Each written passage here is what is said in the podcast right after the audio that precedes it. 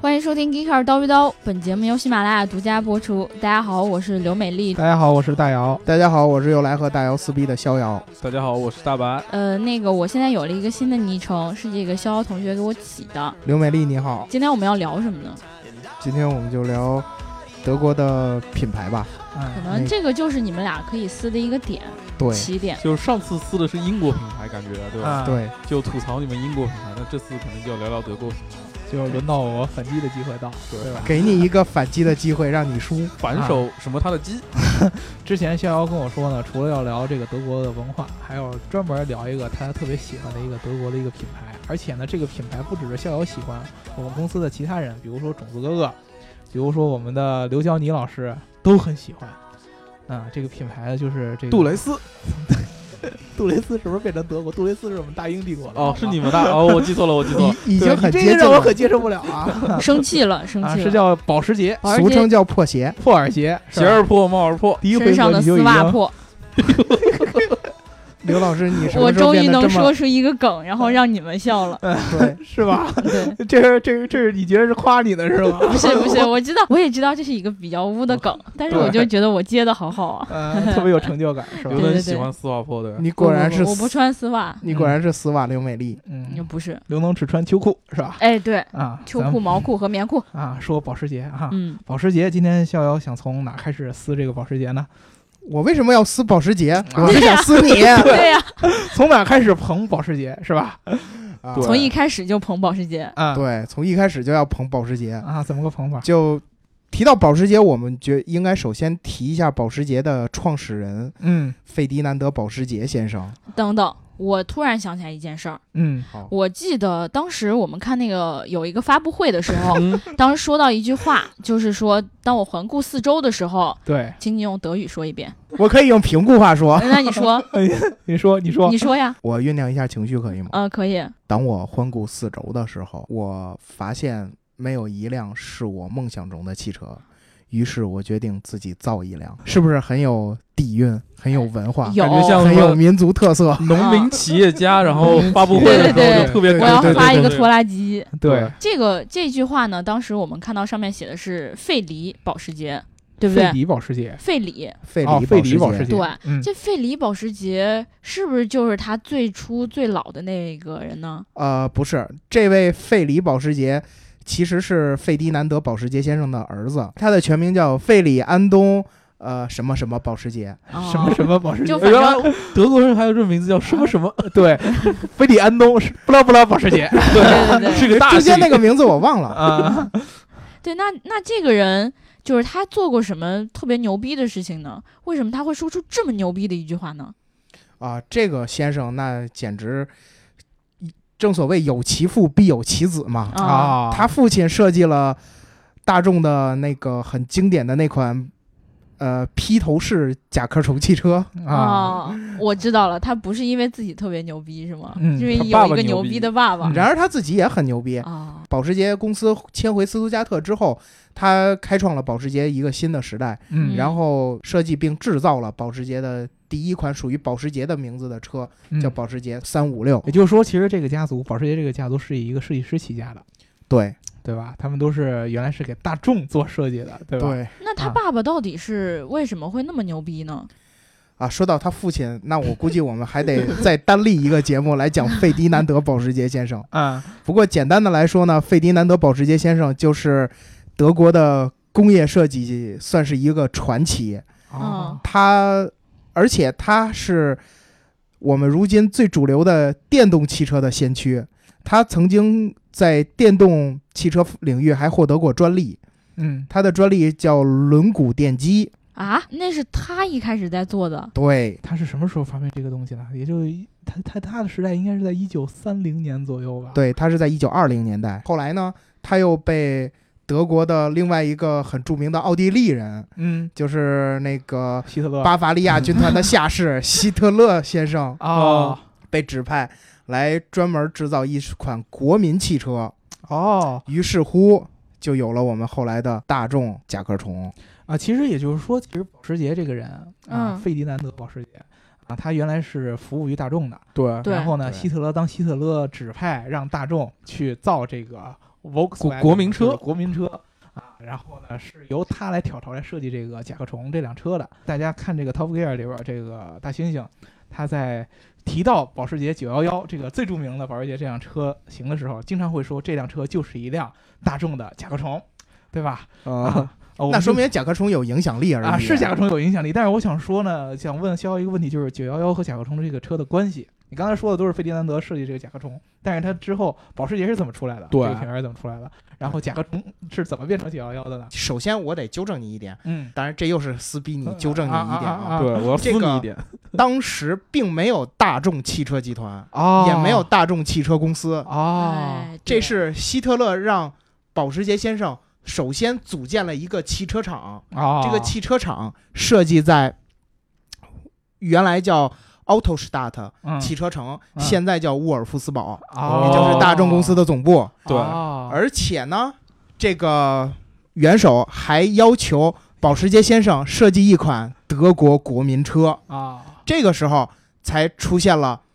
大众公司和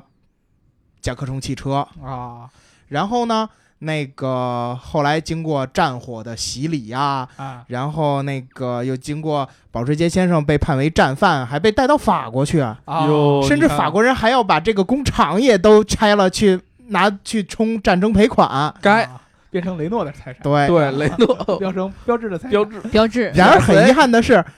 那些法国汽车工业的大佬们都拒绝让大众公司来到法国，为什么呢？也不让人家设计甲壳虫，也不让人家路子设不计一法样，国对虫、吧？嗯， 甲壳虫。对，不够浪漫这个车看起来对哦哦，就你可是爱让了。邪恶的车不能够进法国的土地。啊对，对，这仇太大，然后这个在保时捷先生回到德国以后，他们把公司迁到了斯图加特，嗯于是乎就有了今天此时此刻的保时捷。哦在这里，我还要补充一句，当年希特勒让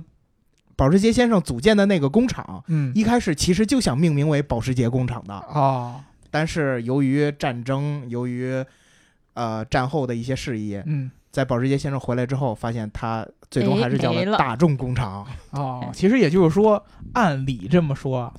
刚呃刚开始的时候，大众这个集团的奠基人应该就是费迪南德·保时捷，对，对对吧？啊，那只不过是因为打仗了，然后呢，再加上这个保时捷先生跟希特勒、跟纳粹这些说不清道不明白的一些关系，嗯对对？吧？导致呢，他受到了一些这样的一些牵连，没有办法直接在这个呃战争这段时间去经营以及去这个组建当时的这个保时捷这个车厂，然后被另外一个人抢了先机，变成了一个叫大众的汽车公司。而在这个保时捷先生回来之后，重新组建了一个属于自己的品牌，是吧？可以这么说，是这么可以这么个意思理，解。其实，在此前呢，保时捷先生的汽车公司之前的前身嗯，其实是保时捷设计公司，哦，这个公司在一九三零年就有了，啊，也就是在二战之前保就有啊时捷的了，设计一直都非常有名嘛，现在。嗯。就是著名的青蛙造型嘛。对，对而且而且而对且而且现在都不只是设计车那么对，简单，好多产品周边都是是吧他们做比的，如说什么烟斗啊、香水 啊， 硬盘、移动硬盘，还有手对吧机，对，还有还有手机还有手机壳儿，手机壳哦啊，对对什么乱七八糟对各种各样的纪念品，反正只要是沾上这个 Porsche Design，、那嗯，就成本就从三十块钱涨到了什么三千啊、 但三是万啊。但是我很好奇，就是这个保时捷，它为什么要就是一直是这个造型？嗯，就像我，还是那句话，我又不不不怎么认车，对吧？嗯我就感觉跑过去一辆，他们就直接哎，那不九幺幺嘛，然后过去一辆 Targa，然后哎，不是长得差不多吗？对啊，因为它都是甲壳虫嘛。都为是什么要青蛙都是甲这壳句话虫？我不敢接，都是你哈们英国，你们英国车还都是呃不知道什么哪儿凑出来的呢？哎哎哎对，这就是咱咱先不着急撕啊，主要就是说一下刘东叔刚才说了一个很关键的问题，你刚才解答我的问题也只答解答了前半部分，就是保时捷911这辆车的设计到底是怎么出现的？对你说它是一个设计公司，那它这个车是怎么设计出来的？对，这个保时捷设计公司，它一开始保时捷先生其实是就职于奔驰集团的，哦又跟奔驰好，对，嗯嗯，而且奔驰公司吧，曾经做过很多项错误的决定，嗯，比如说比如说曾经有一个奔驰的工程师名叫奥古斯托·霍希，嗯嗯这位先生呢，也是提出了和奔驰这个管理层不一样的意见，嗯，于是乎直接被开除了。哦，开除了之后，人家回到自己的 Ingolstadt 嗯这个地方嗯，组建了一个新的公司，嗯嗯，而在之后，这个公司又演变成了如今的一个著名的品牌，以嗯至于天天在撕奔驰的一个品牌，嗯，这个品牌就是奥迪。哦，嗯而在他之后二十年，奔驰还是没有吸取教训，嗯，把保时捷先生也给也给从奔驰里边开除了，啊，就是因为保时捷先生一直想造一款廉价的车，嗯哦，然后这定个位不一样嘛。对，然后这个奔驰当时的当时因为汽车还属于奢侈品，嗯，嗯，然后后奔驰公司一直都想是保持他们这个高大上的形象，高端对的高大上品的牌形象，嗯于是乎又产生了分歧。嗯而奔驰，我发现他做事都是简单粗暴，直接就开除。嗯，对，于是乎又成立了一个新的品牌，再跟奔驰撕逼，啊，但但就是今天的保时捷。保时捷先生他这个牌子好像比奔驰还要稍微高一点，对 啊，这么想的吧？好像是要高一点，对跟保时，捷也不是初衷大家都买得起啊。对啊，跟他初衷好像不太一样啊，他对应该去回大众啊，如果是这他样的感话觉就写了份辞职报告，随便编了个理由就走了。 对，世界这么大，我想去看看。对，嗯 就是为了让你给我一个这个辞让我辞退的这么一个好的一个理由，我特意找一个事儿给你就撕特别高大上。嗯对然后呢，就是保时捷先生这个保时捷设计公司自己建立之后，他在有一段时间归到了位于英格士大特的汽车联盟，嗯也就是后来的奥迪嗯的这个公司，嗯和他们组成了汽车联盟，嗯，然后专门负责汽车联盟的赛车部的设计。哎，也就是说，哦原来保时捷的这个他做做的这个公司，原来是奥迪的一部分，就复仇者联盟，然后开出来的组成了一对个对对，新公司，对专门就是为了去去报复专对门对对付奔驰，真的是复仇者就是联盟奔驰的旧将全都反过来去针对奔驰，奔驰也挺牛逼的。 奔驰也不容易。嗯，嗯对对对，于是乎呢，这个保时捷先生就为奥这个汽车联盟，当时还不叫奥迪，嗯叫汽车联盟嗯来设计这个赛车。嗯然后保时捷先生自己设计的赛车，嗯这个地方我不得不又怀着崇敬的心来夸保时捷先生一句：嗯，保时捷先生又开创了一个新时代，哦，就是保时捷先生的车的赛车，开启了人类赛车，包括我们现代的汽车的流线型设计的纪 元。哦。但是它这个流线型的设计的来源是来源灵感来源自哪儿？甲壳虫，嗯那倒不啊是，这个因为甲壳虫甲不壳是虫也是流线型吗？都这是动物。甲壳虫是后来的故事啊就是保时捷先生，保时捷先生，因为当年我们可以看到。所有的汽车都是水箱是直立的，然嗯后它的那个机盖儿和水箱是垂直的，嗯，对然后这样的一种方方正正的车，大方块儿，嗯，对。然后保时捷先生呢，就将它稍微的改良了一下，嗯变成了椭圆形，就是哦弧度变过成弯的，对，变成了弯的，就弯了从，从对直的变成弯的了。对啊嗯，你看保时捷先生一百年前就符合了我们今天的潮流，啊，对，对，哎，就真符是合了我无们比的佩服那个啊！直变弯的潮流。对大英帝国一贯的腐的这个兴趣对是吧？，就像我们大姚老师一天到晚听英伦朋克的这种。啊， 就都是弯的是吧？对，保时捷先生自己驾驶着，这又回到了传统的汽车品牌创建的故事了。嗯保时捷先生驾驶着自己设计的赛车，嗯又参加了一个从柏林到慕尼黑的八小时拉力赛，嗯获得了第二名。于是乎，他设计的这个汽车呢，又被捧上了啊，是吧？神坛是嗯吧？嗯你看看，是吧？啊然后是吧？ 我就不 说，对我就不说话。嗯然后，然后就是呃这个希特勒不是上台了吗？啊，嗯，然后就比较看好保时捷先生的设计，嗯，然后让保时捷先生来设计他所谓的这款国民车。哦事实上，在整个纳粹德国统治期间，也就造出了那么几十辆，还全都给纳粹的高级军官用了，就是也并不是真正意义上的国民车。就是甲壳虫这辆车对是吧，这？是甲壳虫这辆车嗯。然后他在设计甲壳虫的时候，就也采用了这种流线型的设计哦，啊。我啊说其实并不是说这个保时捷借鉴了甲壳虫，对，而是反过来，是反过来了，是在这个甲壳虫出来之前，保时捷先生自己已经有一个这么一套设计理念在里边了，对，对，啊，是吧？对啊，那这就明白了。然后，然后到后来的保时捷的第一款车三五六嗯，推出的时候，它的造型又借鉴了大众的甲壳虫，嗯啊，于是乎就出现了，就是把甲壳虫抻长一点儿，然后压扁一压点扁一一点儿对，然后又出现了我们今天的蛤蟆造型。哦，也就是说，就是保时捷和大众说不清道不明的关系啊。嗯，但是来源都是一个人，都是这个飞天蓝的保时捷。对对，嗯对说到这个三五六，是不是啊它应嗯该算是保时捷911的一个始祖车型，或者它的对祖先车型，对吧？直初代机系直系前身，直系前身。然后呢，你提保时捷就不能不提911，包括对我最早认识这个保时捷这个品牌的时候，也是因为911这个车型。对，首先啊，从在这个得知它跟这个甲壳虫的关系之前，我觉得九幺幺这辆车的设计是很好看的，对吧？我先肯定一下。之后呢但是，对，但是呢，我就几一直有几个疑惑。第一，为什么它要叫九幺幺首先保时捷这个命名，他们多以这个项目名称来命名他们的车型，哦也就是他们这个项目叫，比如说三五六，项目代号，对，比如说九幺八，嗯比哦如说，呃，比如说那个九幺幺，嗯，但是是一开始这个这个车型叫九零幺，哦，然而这个几零几这么个这么个名字呢，嗯不符合预 言不是这个几零几这个名字呢，好像某法国车也用了，啊哦就是标志是吗？对，东风308几零几 CC 东风三零八，好像不对 对 东风那是 小康，哦，对，小康三标志三零八，嗯，对。嗯，于是乎，这又遭到了法国人的深刻谴责。啊，你们战争打我们就算了，对是吧？还用我们车的命名，对，我嗯们申请本来专利了，质量就不如你，你再跟我起一样的名字，嗯，那我还卖不卖车了？对啊，对啊，于是乎就改名叫九幺幺，嗯，然后就有了一代传奇嗯这么一款车。所以说九幺幺其实是一个项目名儿加上法国人的吐槽，所以才对成功是的。被迫叫了九幺幺。对对其实以后是基本上一些，比如说其他的什么九幺七呀这些命名也都是它的项目名称，对不对？对其实最想吐槽的就是说呢，它有这么多命名上的一些区别，嗯，但是你从这个车的外观上根本看不出它它任何的变化。对呀，还是有变化的，有看着都那些进风口看着都挺像的只是设计的不一样，比如说呢也有区别，那呃什么样的细节有节呢区？别，啊，就是它的那个呃级别高的车嘛，轮毂比较档次高啊，给你配个好轮毂啊，啊或者是进气口啊，给你多弄两个啊，好啊， 好多吸一点气啊，然后好让它对跑得更快呀、之类的。嗯，你不觉得这有一点骗钱的嫌疑吗？呃，那你们英国 车，好了好了你们英国车， 好了，我们下一个话题啊下。一个话题，我们下一个话题啊，我们刚才说这个保时捷的设计，其实现在我们比如说我们问种子哥哥啊，问刘老师，然后说，哎呀，为什么喜欢保时捷？这两个人都会异口同声的回答，保时捷这个车这个品牌特别特别的极客，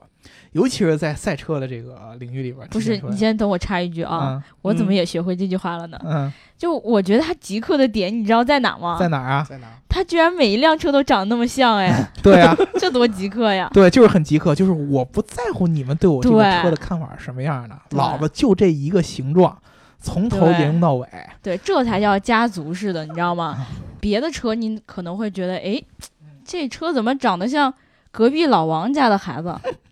然后呢，像像保时捷这车，绝嗯对就是、这全是我儿子，对你知道吗？优良的基因嘛。隔壁老王也像他儿子。隔壁老王家的儿子都像他家儿子。对对，而且保时捷一直是以这种这种设计来传承下来，就是这对种对小巧，对对吧？很可爱的，对对但是，QQ 的，两个大眼睛，对然后吧？操控性又特别特别好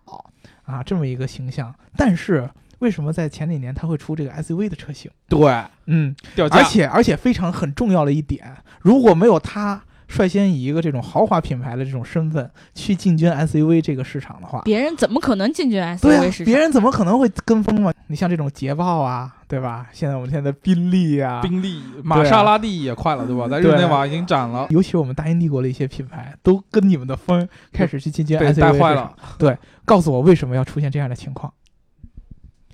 你有没有发现保时捷其实是个创新者？ 而你们英国品牌都是跟风者，跟风者啊，对，那你说一下你为什么要创这个新？这是因为为了创新而创新吗？那我来问你，其实你有没有发现保时捷一直在就是走在这个汽车技术革新的前列？啊啊，你有没有发现？你有没有发现？其实最早保时捷保时捷先生创造这个三五呃三五六啊九幺幺啊也好，嗯，都创造了一个西比较比较革命性的技术。嗯然后那个在你比如说后来就是卡宴，咱们先往呃，当然卡宴这里边有一些，比如说这个要活下去的成分，因为毕竟保时捷的市场在那个时代，就是二十一世纪初已经被打压的很严重了。嗯所以，如果我再不革新，我再不创造新的车型，嗯我就真的活不下去了。就活不下去了。就真的然后像英国品牌一样被对印度人买走了。对 啊对对对，然后但是我我们不在乎对，然后我们我们就创造了卡宴的车型啊。啊你们要是鄙视我们，你们可以创造新车型啊，啊！是不是啊？你们你们学我们干啥呀？创造个拖拉机啊！你是创造了卡宴这个车型吗？在你之前没有 SUV 啊？但是没有我们的高端运动品牌啊 SUV 啊啊！好对好好，你就就当你那是高端运动型 SUV 啊！咱就说之前这个保时捷在赛车方面的一些成就哎啊，这个这一个点呢，其实大家其实你得熟悉服是吗？啊，熟悉这些赛车的朋友都知道，今年二零一五年的时候，保时捷的这个算是重回勒芒。二零一五年的时候，这个保时捷的九幺九混动版，对吧？赢得了这个阔别多年的这个勒芒的二十四小时耐力赛，是击败了这个、呃常年的霸占这个位置的奥迪，对吧？但是其实保时捷在最早的时候，一九六几年的时候，他们就已经开始在勒芒里头取得好多冠军了。嗯，啊，但是其实好多人就有问题。你像勒芒这个赛事，保时捷一直有这么大的一个成就，但是 F 一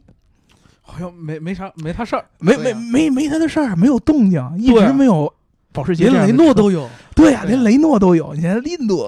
菲尼迪都有啊，对呀、为什么保时捷没有呢？这么极客的、这么有赛车基因的这么一款车，这玩意儿又拿什么 GT 二啊、GT 三啊，这都是以赛车的模式来命对啊名的，为什么它在 F 一上没有？嗯，你有没有想过那大老师，你觉得为什么没有呢？啊？其实呢，我来告诉你、啊，他怂了。这个跟你们这个之前为什么要造要造 SUV 是一回事儿的，活不下下去了，啊！你们之前老说这个这个英国人不纯粹，对吧？嗯啊，嗯其实呢，这个保时捷在这一点上呢是也没也没没没法好到哪儿去。我们好像没强调过自己很纯 粹。 对，，这句话听到保时捷公司说自己纯粹了，啊，那你如果说呢，你都觉得你自己不是很纯粹，你为什么要说我也不纯粹？是你们自己说自己纯粹的对啊他都哦他自己不是对，但我不说，不像我不纯粹，我还说对我不纯粹，对吧？啊，这个东 西就哎不是像你们你就是胡当了什么还要立什么，对吧？对对，胡搅蛮缠，这是胡搅蛮缠胡。搅蛮缠，胡搅蛮缠。首先呢，保时捷这个品牌在最早的时候啊、在呃这个二十世纪大概五十年代的时候，嗯当时呢是其实是在 F 一这块儿是有尝试的，当时还是在 F 二就 Formula Two，然后呢，他做了一辆两个座儿的这样一个赛车，嗯然后呢，在这儿还是拿到过一个冠军的，当时，但是就是由于这个成本的问题。首先呢，当时他们觉得，哎呀，我们做的这些车一般都是这个乘用里边的性能车啊，大概对是四座这么一个感觉的。但是呢，你说 F 一到最后了，赛事规定只能要一座的一，座，嗯其实说白了，它就是一个烧钱的这么一个东西对，啊，尤其是对于这个整个它这些乘用车的销售没有很大的一个推动能力。对，所以说呢，就由于这样的一个烧钱的这么一个形象啊，德国人就觉得，哎呀，没有什么必要了吧，对呀、德国人很我又实不在嘛想烧钱了。太高了，我他妈就不跟你们一块玩了呢。所以说呢，在一九六二年的时候，这个保时捷就毅然决然的退出了这个 F 一这个项目不是被逼无奈退出，啊，没钱了，嗯没没钱。其实好多品牌它也没钱，比如说那怎么呢坚？持下来的呢比？如说打肿脸充胖子，对啊喽，这个时候是要是要纯粹的呀，对不对？哦对喽。既然我们说我们是性能车，对不对？那你就应该在这在个最屌的比赛上要出一个对这个，对，尤其是你像保时捷这样的，你在一九六二年的时候退出了这个赛事，但是呢，在一九八几年的时候，当时这个呃涡轮增压这个技术流行起来，嗯，然后呢，保时捷就觉得我应该在涡轮增压上面有所作为，他就想起了又想起了 F 一这个赛事。他当时呢，没有以这个车队的形象回归，而是以另外一种形式，就是我给其他的车队提供发动机啊哦啊，他就特意选择了一个，你知道什么品牌吗？你猜一猜，我猜不会是法拉利吧？不会是法拉利，我猜不会是奔驰吧？英啊，不国会是品奔驰牌，肯定是一个 大大表情这个应该是你们国家的东迈西凯伦了。品牌，哎，既然没 错不，是德国和意大利，那就是你们了。大白老师最给我们面子，就是给迈凯伦的这个车队来提供发动机。特意呢，他们当时呢组了这么一个团队叫 TAG，然后给迈凯伦的这个车队呢造这个涡轮增压的发动机啊。当时这个发动机呢确实是非常非常好，帮助迈凯伦车队呢获得了几个冠军。当时那一年也是迈凯伦车队拿了这个车队冠军啊啊，嗯非常非常应该是在这几年间，应该是在八四年到八七年这一年间，拿到了大概有二十个左右的这样的冠军，嗯哟非常非常厉害。而且呢，保时捷当时特别特别鸡，他们当时刚推出这发动机的时候，你肯定要在发动机盖上放一个标的，就比如对说 Made by Porsche 这样的一个啊，东西。对对对，他们在琢磨，哎呀，他没有信心，万一我这个车我把这个标放在上面儿，然后这个然后发迈动机凯伦不好，啊表现不好怎么办啊？那就把责任全推给英国人啊！对啊，你好意思说你们是很纯粹 的国家吗？对吧？ 我们什么时候说纯粹了？对啊，然后呢，然后他就特别急，然后他就先那儿慎着，上来先不放这个标。啊，然后呢，后来呢，他跑了几站，然后觉得哎成绩好像还不错，嗯，而且呢，当时有其他的媒体，然后有小道消息爆出来，这个发动机确实是保时捷啊生产的，它遮不住了，所以说它这个道貌岸然的在发动机上放了一个标，附上一个标，说是 made by Porsche，对吧？哦这样出来一件事儿以后，果然是和英国人合作的结果。这个小道消息可能不是不准确，嗯可不能是是不是不是被人爆出来自己爆的，出来的。对对，也就是说，保时捷是借着我们英国的车队还还了 F 一，对吧？哦。我觉得主要是这样，他就想说，你看涡轮增压这个技术这么牛逼，嗯我自己又没钱，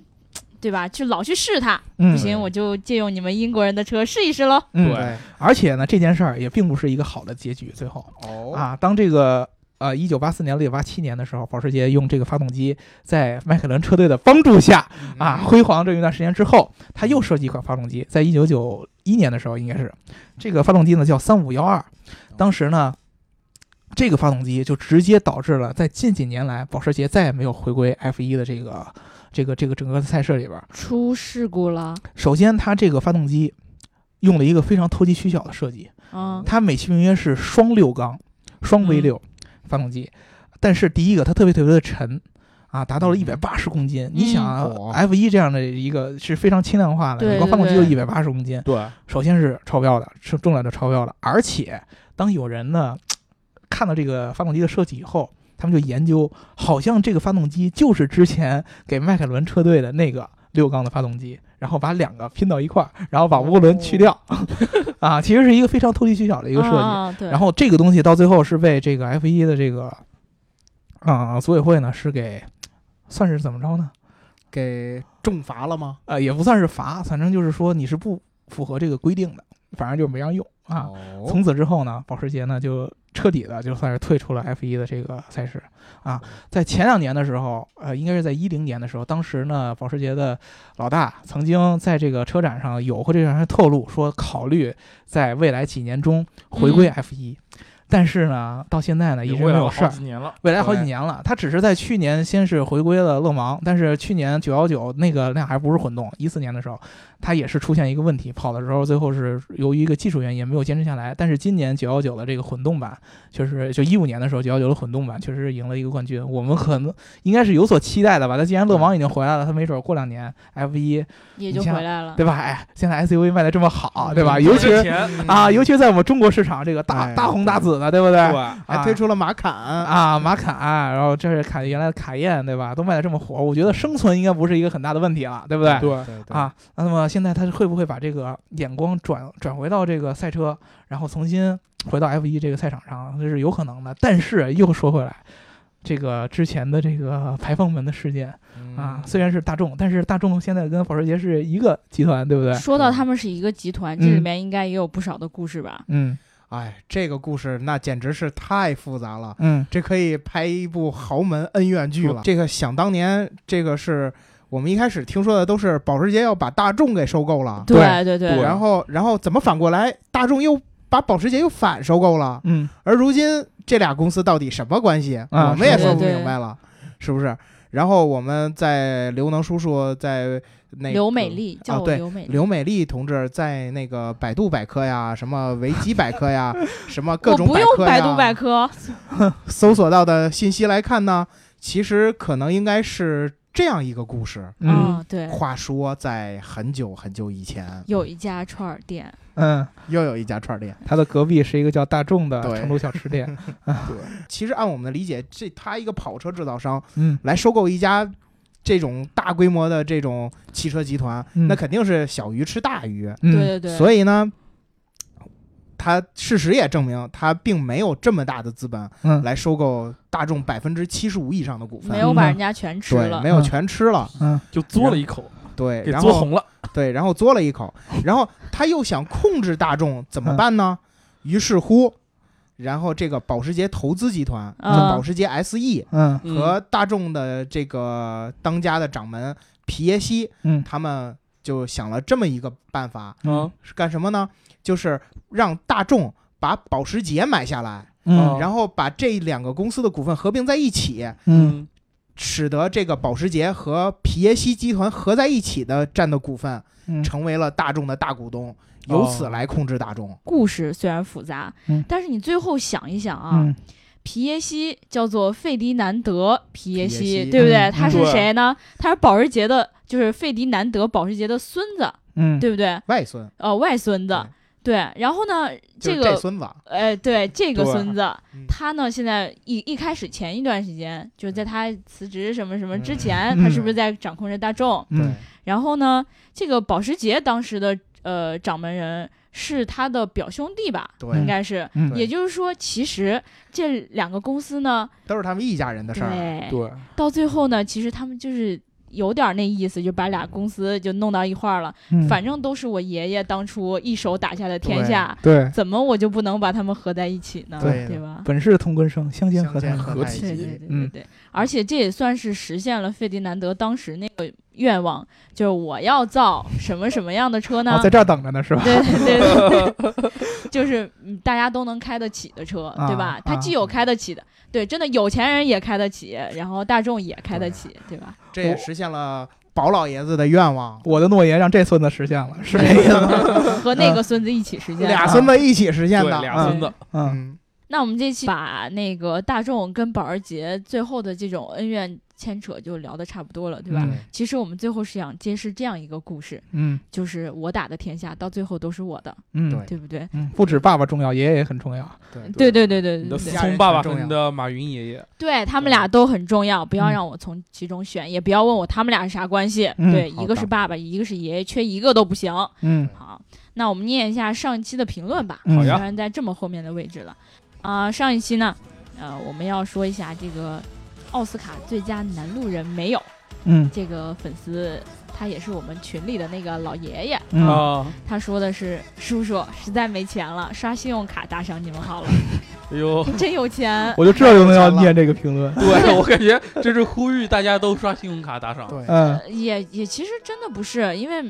别的你评不刷信论我用卡看也不能见打，赏，对，啊，别的评论看不见。对，对刘能是通过“打赏”这两个字筛选评论的。不是我们这评论是仅打赏可见， 然后完了之后，那个马斯洛是这么说的啊，啊四哥说、啊四哥说什么？这期大姚和大白灵魂归位了，心疼能叔已经快扯不住他们了。啊我没有扯，啊，我被他们刘扯能走同时扯了。我俩，他也挺累的啊。对啊，不是因为，因为你看，我上一期节目确实出现了这样一种状况。什么状况？一开始呢，我不愿意听见你们说这样那样和那样这样的故事。嗯啊，后来我好像自己就呜呜呜，他就特别想火这车样那了样是吗？对对对对，我封印不住体内那个什么样的灵魂了。啊，是吧？放荡不羁，爱自由啊！对，大家好，我叫刘美丽，记住我，我是五号选手。嗯，那我们这期就这样了，好，嗯，嗯好，记得点赞、打赏和评论啊嗯，点赞、打赏和评论。好啦，那就这样，拜拜。拜拜。拜。 Say